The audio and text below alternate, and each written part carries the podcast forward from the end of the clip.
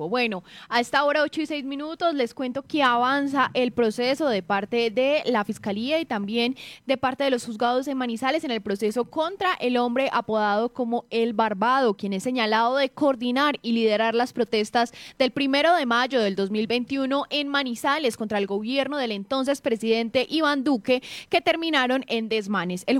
juicio se va a extender hasta la otra semana y e inició la semana pasada, el jueves, donde el procesado reiteró su negativa de cargos. Lo están acusando de instigación a delinquir y daño en bien ajeno agravado. La fiscalía indicó que va a demostrar que alias El Barbado lideró todos estos desmanes y que lo hará con la declaración de testigos, videos de cámaras de seguridad, fotos, documentos, grabaciones rescatadas por los investigadores en las redes sociales, entre otras pruebas. Según lo que cuenta la fiscalía, pues tienen uno de los testigos y uno de ellos es Hernando Peláez, el jefe de la unidad de seguridad y convivencia de la alcaldía de Manizales, testigo de la fiscalía en este proceso y quien habla cómo vivieron ese momento después del puesto de mando unificado de parte de las autoridades. Eh, señor fiscal, yo creo que lo que, si la memoria no me falla, lo que más me pudo haber llamado la atención es que ese fue como el primer acto en sí que de, vandalismo que se presentó en la ciudad con ocasión de las protestas de esa época. Ahí fue donde empezó la situación a, volverse de crítica sí, y a, a dañarse el comportamiento y el orden público en la ciudad. Eh, em, recuerdo que, destruyeron también algunas vallas ahí en ese sector, tal vez sí, algunas vallas de la policía con lo que estábamos vengando a proteger, principalmente el CAI de, del Parque Caldas, que es el que queda así, que la policía lo llama el CAI del centro. Ahí hubo unas, iniciaron con las, con las vallas y después entonces continuaron con el derrumbamiento del busto que allí se encontraba instalado. La situación, eh, eh,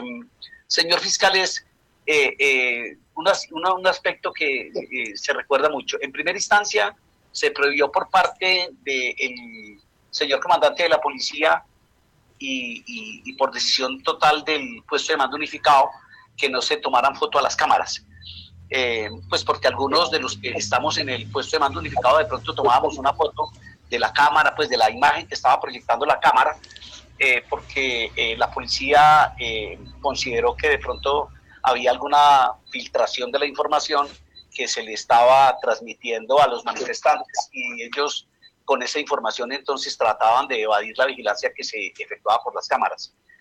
los que hacían los actos vandálicos en su gran mayoría estaban con la cara cubierta, eh, utilizaban pues eh, trapos y algunas capuchas y algunas situaciones que no permitían su identificación.